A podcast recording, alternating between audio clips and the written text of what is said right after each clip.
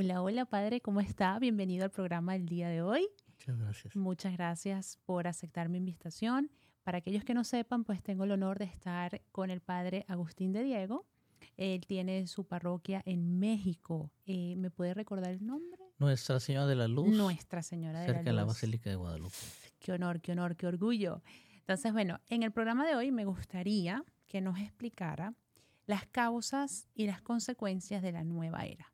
Hay mucho ahorita, está de moda el tema del yoga, el ojito, el ojito, la pulserita roja, la mata de la fortuna y entre un montón de cosas, los cristales, el reiki, todo eso. Entonces me gustaría empezar con una breve explicación de dónde proviene, quién es el que incentiva este, tipo de, de moda que está surgiendo actualmente y cuáles son las consecuencias que puede surgir en nosotros por seguir este patrón de mundo y dejando un lado a nuestro, a nuestro Señor. Entonces, a ver, le paso el micrófono, Padre, merece.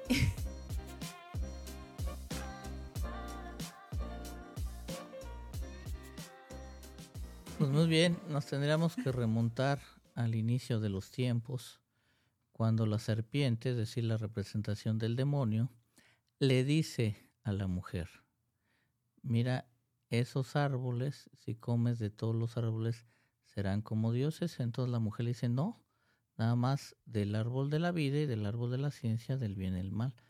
Aparentemente como que el maligno le da la razón, ah, tienes razón. Bueno, si tomas de esos árboles, serán como dioses. Entonces ve que el fruto es antojable, la mujer estira el brazo después de haber visto, lo arranca y lo come y luego se lo da, dice el texto, a su marido. Quererse facilitar la vida cuando ya tienes todo. Vivían en el paraíso, en la presencia de Dios. O sea, ¿cómo me caigo en el engaño de algo que ya tengo y que me dicen que lo voy a obtener con que haga algo malo, desobedeciendo a Dios? El querer la vida fácil, teniendo todo ya en la providencia divina. ¿Qué pasa con la nueva era? Ellos dicen que hay que eliminar la época de Pisces, entre comillas, para entrar en la época de Acuario. sí, es verdad. Es, es decir, que el signo del pez es el cristiano. Entonces ya no remes mar adentro, ya no vayas a pescar, sino que tienes el acuario, mete tu mano en la pecera y ya no te complicas la vida. Ah, ok. Nada más que en el mar tienes peces grandes, la satisfacción de haber pescado y cocinarlo. En la pecera, pues, tienes los peces que tú mismo compraste y que al meter la mano, pues es algo que no te va a dejar satisfecho, pues son peces pequeños, fáciles y que no fueron comprados en el acuario para comer, sino para adorno en alguna casa. Entonces no te sirven esos peces. La nueva era es querer facilitarnos la vida y despreciar las capacidades que Dios nos ha dado para santificarnos en la vida diaria. Claro, porque la peregrinación, o sea, lo que nos enseñó eh, definitivamente Jesús, con su vida aquí, en, en esta peregrinar que vino por nosotros, es el sacrificio y amar el sacrificio. Así es. Su vida entera fue un sacrificio. Por eso el Señor se queda crucificado, sin una gota de sangre y con los brazos abiertos, con los clavos, para que vean que no va a cerrar los brazos ante nadie, siempre y cuando tú quieras ir a su encuentro de amor. Increíble. Sí, de hecho, qué lindo tener a un Dios que fue maestro, se bajó a nuestro nivel para enseñarnos. O sea, no hay manera de que uno vaya al cielo y le diga al Señor, es que tú no me entiendes. O sea, no hay manera, el Señor lo vivió todo, lo hizo todo, lo sufrió todo por nosotros, todo, absolutamente todo. Eso es lo que nos diferencia como católicos. Así es. Qué hermoso. Ahora, Padre, ¿me pudiera explicar el tema del yoga? ¿Cómo hago yo para explicarle a una persona? Eso no se hace o sea, explicarle a la persona por qué el yoga no. Mira, el demonio es un copión. Quiere así facilitarnos la vida. Y el libro del Apocalipsis nos dice que el número de la bestia es el 666. El número de plenitud de Dios es el 7. Cuando Pedro le pregunta, ¿cuántas veces he de perdonar? Siete veces, dice, no, 70 veces siete. No perdonas como hombre, perdona como Dios. De tal manera que el número 7 es el número de plenitud, por más décimas que le pongas al 6, nunca va a llegar a ser el 7. Mm. Se acercará, pero nunca lo va a hacer. De tal manera que eh, el yoga es querer lograr una paz sin Dios. Y no podemos tomar atajos. Verte a ti mismo y cortar tu relación con Dios y obviamente con los demás. El principio del yoga es la serpiente kundalini. Subir de la zona de los genitales a la cabeza para lograr la apertura del tercer ojo, ver más allá que los demás. Eso es querer ser otra vez como Dios. De tal manera que al juntar el Shiva con el Baratri, haces la apertura del tercer ojo, que es una percepción ya no como humano, sino como ángel. Pero en este caso un ángel caído, que es el maligno. Entonces comienza el mayor de los pecados, que es la soberbia ese sostiene a todos los demás pecados. Es como eh, el, el iceberg que está debajo y la punta es el pecado.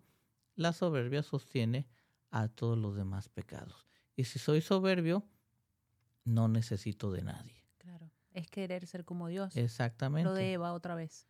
Sí, dice el Apocalipsis, ojalá fueras frío, ojalá fueras caliente. A los tibios los vomito, es decir, aquellos que se creen buenos.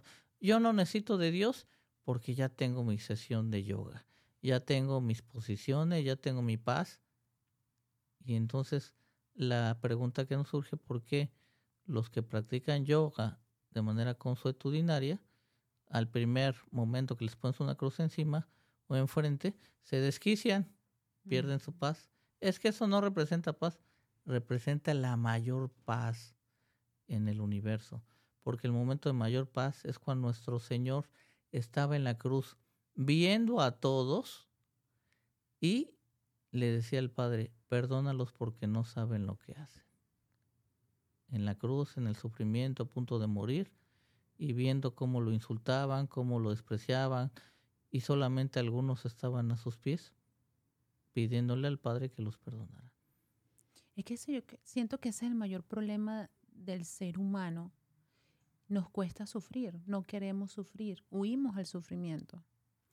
Pues sí, obviamente como seres humanos mm, evadimos el sufrimiento, pero el sufrimiento va a llegar tarde que temprano. Cuando llegue, estés preparado para recibirlo y para hacer crecer tu vida frente a Dios. Y aquellos que tienen alguna enfermedad ya de tiempo, pues es un entrenamiento para la vida eterna. A veces no lo entendemos porque obviamente nos gustaría a nosotros estar siempre fuertes y demás, pero si te llega la muerte de manera inesperada y no estás preparado, ¿cómo te vas a ir al cielo? Te fregaste. Sí, así es. Obligaron, ay Dios mío, padre, perdón, perdón. Ahora, a ver, eh, otro, por lo menos en Grecia, Dios mío, el ojito el ojito, que el tema de protección, que es para el mal de ojo, que es para... Explíquenos a nosotros el significado del ojito. El cristiano no debe de creer en ningún fetiche, porque los objetos no dan suerte, no dan dinero, no dan protección, no van a evitarse el mal de ojo con un ojito. El cristiano debe de creer en la providencia de Dios. El cristiano no debe creer en la suerte, sino en la gracia que Dios te da, te la participa para que juntamente con tus capacidades naturales puedas responder ese amor de Dios y dar los satisfactores de manera personal y con sus seres queridos. De tal manera que traer un ojito, pues no es de que me vayan a proteger del mal de ojo. Tener un ojito, pues es una superstición que me aleja de la providencia de Dios. Recuerden que el pecado de idolatría es renunciar a la confianza en Dios para confiar en objetos inanimados que no me llevan a ningún lado. más que a la perdición. Una vez me vino una clienta y ella tenía un ojito de oro, pero grandísimo. Y yo respiré profundo y le dije, no le gustó, obviamente no regresó, pero oro por ella todo el tiempo. Pero yo le hice una pregunta que yo creo que la noqueé y la puso a pensar y ese razonamiento creo que la molestó porque la hizo cuestionar y no consiguió respuesta, pero la soberbia y el orgullo fue tal que decidió, prefirió no venir. Pero yo muy sutilmente con amor, obviamente, porque la idea no es señalar, sino educar con amor, porque uno pasó por eso, todos pasamos por eso. Mi mamá, mi tía, mis madrinas me daban el ojito, la pulserita, la cosita. Yo le pregunté a ella, ¿cómo puedes poner tu fe en un objeto? Si el que todo lo creó es Dios y solamente bajo Él, o sea, solamente Él tiene ese poder. Una, una pieza no puede tener ese poder de protegerte. Aún así, la soberbia fue tan elevada que no, no respondió. Ella cree fielmente en el ojito. ¿Cómo puede hacer uno cuando una persona, supongamos que entra en razón y entienda, qué debe hacer con esos objetos? ¿Lo debe botar? ¿Los debe quemar? ¿Qué se debe hacer ya una vez que hace su conversión y acepta por fe y entiende que esos objetos son del, enemigo que quieren distraer porque quiere copiar al Señor y quiere distraer al, ser humano del, del, amor a Dios. Entonces, ¿qué debe hacer una persona cuando dice, esto no, ok, ya, me deshago de, de esto? ¿Cómo, ¿Cómo hacerlo? Pues hay que llevarlo ante el sacerdote para que el sacerdote eh, haga una oración para cortar cualquier ritualización que pueda haber en ese objeto y luego ya destruirlo. ¿no? Ah, o sea, no lo puedes simplemente botar. No, normalmente son objetos que ya vienen ritualizados de que los venden. Entonces mejor oh. hay que hacer una oración al sacerdote, el sacerdote le hace una oración, pues le, le, pone agua bendita y luego ya la persona ya los puede destruir. Ok. Ahora, brujería. Todo lo que sea, hay una mata que te pone a volar y te pone a soñar y te conecta contigo, y un montón de cosas que hay ahorita. ¿De dónde provienen las consecuencias? ¿Por qué no hacerlo? Que viene haciendo prácticamente lo mismo, pero esto yo siento que es como más delicado porque... Mira, el primer mandamiento, amar a Dios sobre todas las cosas. Si yo practico brujería, estoy no amando a Dios, sino adorando al demonio, de tal manera que todo este tipo de artefactos, como tú decías, la mata, la ayahuasca o la santería, etcétera, son confiar en el diablo y desconfiar de Dios. Entonces ahí estoy pecando contra el primer mandamiento y estoy abriendo puertas permitiendo la entrada a los demonios a mi vida y a la vida de los demás. ¿Y cuántos casos hay el día de hoy de posesión demoníaca que la persona cuando el sacerdote, en, ya sea en una oración de liberación o en un exorcismo, el demonio dice, bueno, es que él me dejó entrar, ¿no? Ya por el yoga, o por la santería, por el vudú, o por eh, la hierba, por el retiro de ayahuasca, pues la misma persona permitió la entrada al maligno. Me imagino que ese tipo de posesión es muy difícil. De, si, la, si la persona se da cuenta que hay algo que no está bien, que está poseída y va a un sacerdote y empieza un proceso de exorcismo, eh, no debe ser fácil porque ella aceptó ese proceso, ¿no? O eso depende todo de siempre hay, Señor. Siempre hay el arrepentimiento de parte de la persona y la persona tiene que pedir ser liberada. Mm. ¿no? El sacerdote no puede eh, exorcizar a, o el obispo o incluso el papa a una persona si la persona no quiere, ¿no? ¿No? Eh, tiene que pedir primero una buena confesión y luego ya, oiga, quiero ser liberada del poder del maligno. Y ya dependerá de Dios que sea liberada pronto o que tarde en su liberación. Ok. Una, la importancia de estar en gracia. Así es. Muy importante. Las consecuencias cuando una persona no está en gracia.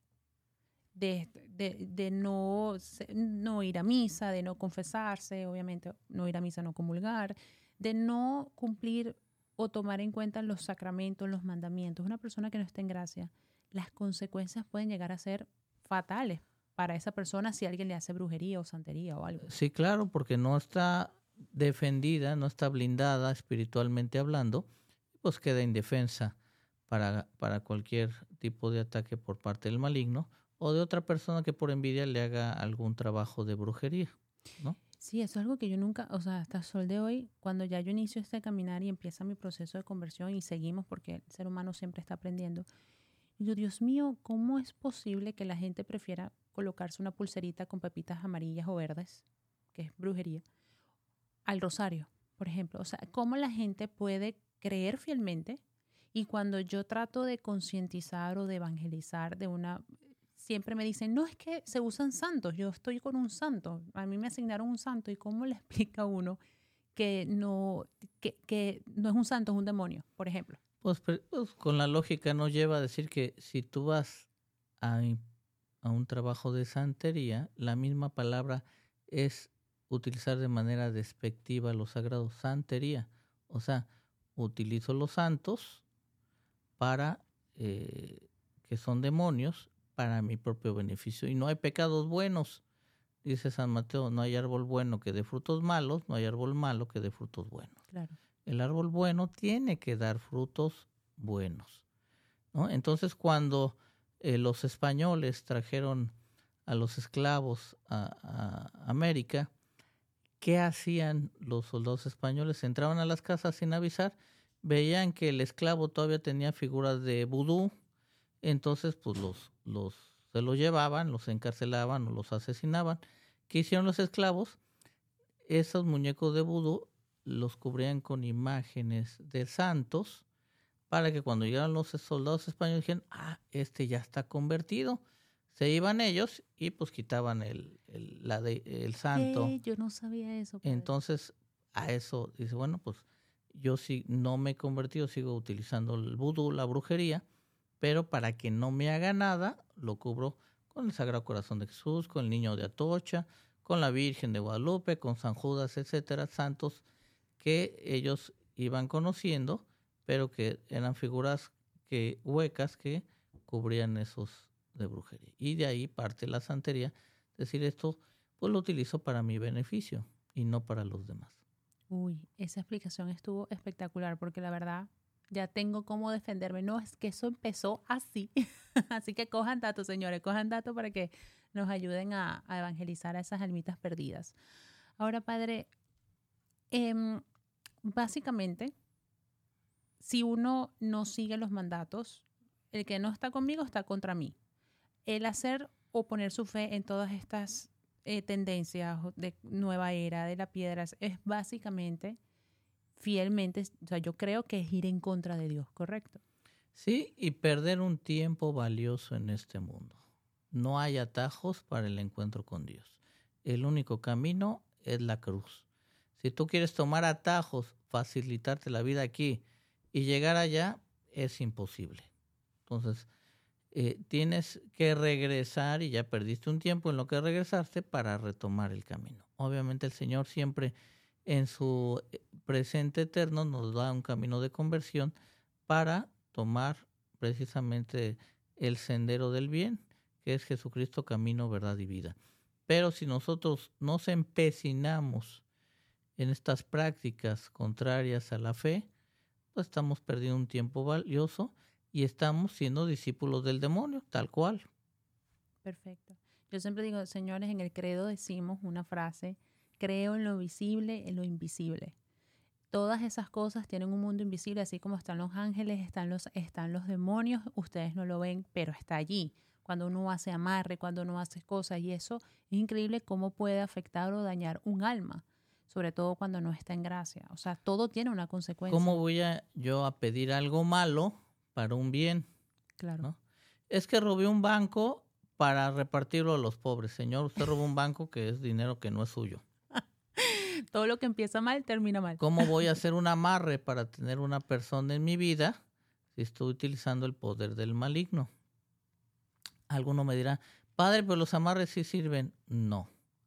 Lo que hace el amarre es crear un deseo sexual sobre la persona que se quiere amarrar, pero cuando la persona satisface ese deseo sexual, pues se acabó, ¿no? La relación efímera entonces porque no hay amor, ¿no? Entonces infundo pensamientos negativos, obscenos en la persona y eso hace que yo este, acuda con, con esa persona que me hizo el amarre. Ya cuando ya la persona, eh, ya no hay amor, no hay, no hay perseverancia, obviamente, pues se separa la pareja, Es que no sirvió el amarre o sirvió muy poquito. Es que necesitas, ese es el engaño y la mercadotecnia del brujo, es que necesitas otro amarre más grande porque hay otra mujer que le está haciendo otro. No, simplemente no hay amor, pues se acaba este, ese poquito tiempo de relación que pudo haber. Pura pasión carnal. Así es, Ahora, padre, yo asisto a un grupo de oración, Jesús, José y María, que bueno, ha sido un instrumento muy importante para mi conversión. Un instrumento del Señor, claro está. Entonces, eh, cuando yo empiezo, ellos me empezaron a explicar, mira, en consejería el yoga no es correcto, la matica de la fortuna no es correcto, el horóscopo no es correcto. Entonces, claro, cuando yo empiezo a ver correcciones, uno como todo ser humano, ¿por qué? La famosa palabra que no se debe decir, ¿no? Pero bueno, ¿por qué? ¿Por qué? Entonces ellos me, explicaron, me explicaron tres cositas fundamentales que me gustaría que usted, eh, si se puede profundizar un poquitico más o agregar, algo más. Cuando yo le pregunto a, la líder del grupo, ¿cómo así? O sea, ¿por qué? Bueno, tres cosas importantes para tú distinguir cuando viene el Señor y cuando viene del mal. Número uno, sabes que viene el Señor porque te da paz. No te turba, no sientes angustia, no sientes rabia, no sientes ira, no sientes desesperación. Te da paz. Número dos, no se cobra. El Señor lo da gratis, tú lo debes dar gratis cuando nos referimos a dones del Espíritu Santo. No se cobran porque provienen del Señor. Y este número tres, déjeme ver que no me acuerdo, a ver, no se cobra, te da paz. Y bueno, Padre, no sé. Pues lleva al encuentro del otro. ¿Cómo así? Mira, lo que viene de Dios agrada a Dios, agrada al prójimo y te tiene que agradar a ti, aunque a veces no sea bueno, ¿no? Es que tengo una enfermedad, bueno, la ofrezco por la conversión de un familiar que está alejado de la iglesia. Eso, yo estoy sufriendo una enfermedad, pero Dios lo acepta esa, ese ofrecimiento y, se verificará si la persona se convierte o no en ese ofrecimiento, ¿no? Yo lo ofrezco, ya dependerá de Dios que lo acepte o no. Lo que viene del hombre, puede o no agradar a Dios, puede o no servir al prójimo, pero siempre me va a servir a mí. Mm. Y lo que viene del demonio no agrada a Dios, puede o no servir al prójimo, siempre me va a agradar a mí, pero para una satisfacción personal, un altruismo y no una santificación en Cristo. O sea que todo viene del Señor y todo se devuelve al Señor. Así es. Por eso San Ignacio Loyola, cuando hace estos ejercicios espirituales, pone 14 reglitas antes que casi nadie lee. Y estas reglitas son reglas de discernimiento para que cuando vengan los ejercicios espirituales, a través de la imaginación, del intelecto y finalmente de los regalos de Dios, sepa yo discernir lo que viene del Señor o lo que viene del maligno y pueda tener un conocimiento de mi vida espiritual frente a Dios. Espectacular. Eso me hizo recordar el tercero. El Señor nunca habla del, del, pasado ni del futuro. El enemigo te ataca con el pasado de lo que pudiste haber hecho y no hiciste y el futuro de la angustia y la ansiedad de querer saber qué es lo que viene para prepararte. El Señor vive en un eterno presente, entonces el Señor siempre se va a enfocar en el ahora porque no se sabe el mañana. Así es. Entonces esas son las tres cositas. Sí, Mateo 25 que nos dice, habrá en los últimos tiempos falsos profetas que dirán, yo estoy aquí, yo estoy allá, no les crean. Mm. Estoy terminando un libro, esperarlo que pronto lo termine. Se llama Hablemos de videntes o de villentes. ¡Ay, me encanta! Es decir, el, el que verdaderamente le habla a Dios, pues como tú dices, lo hace de manera gratuita para los demás y nunca va a exhibir a la persona. Es que tú tienes un demonio de adulterio y se lo dice enfrente al marido, pues obviamente en la noche el marido la va a golpear. la prudencia, la prudencia. Exacto, ¿no? Es que tienes que quitarte esto. Oye, la Virgen me dijo que tú tenías que pagarme un viaje a Tierra Santa. Bueno, pues muy conveniente para el vidente, ¿verdad? Entonces, el vidente es el que se hace un lado, como Juan el Bautista, para hacer crecer a Cristo. Es necesario que yo disminuya y que Él crezca. El billete, ¿no? El que vive de eso, ¿no? Claro. Que gana dinero con eso. Perfecto. Incluso hay personas que tristemente venden objetos ya bendecidos, ¿no? Padre, me bendice mi agua, mi aceite, mi sal, una medallita, esto, lo otro, y cuando lo van a vender, oiga, ¿y por qué tan caro? Es que ya está bendito, ¿no? Es que ya me lo bendijo el obispo. Es que, no, un objeto que tú vendes, que se llama simonía, es decir, pecado de vender lo sagrado, claro. pues obviamente eh, no lo puedes hacer. Claro. Padre, pero nada, voy a sacar el costo del, del agua o del aceite, ¿no?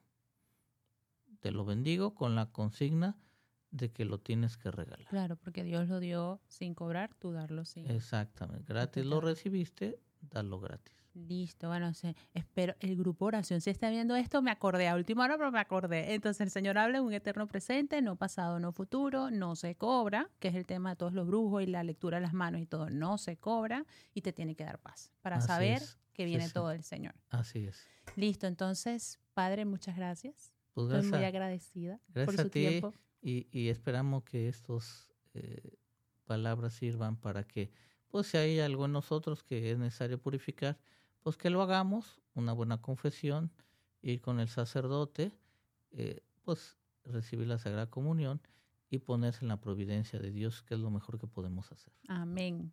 ¿Ah? Amén. Bueno, nada, Padre, hasta la próxima, no se me pierda, lo tengo en el radar. Espero que cuando regrese, pues ya sabe que las casas de aquí, el equipo de producción de Truth Sin Límites lo va a recibir con los brazos abiertos. Muchas gracias, de verdad. Primeramente, Dios que Dios te bendiga y bendiga tu apostolado. Amén.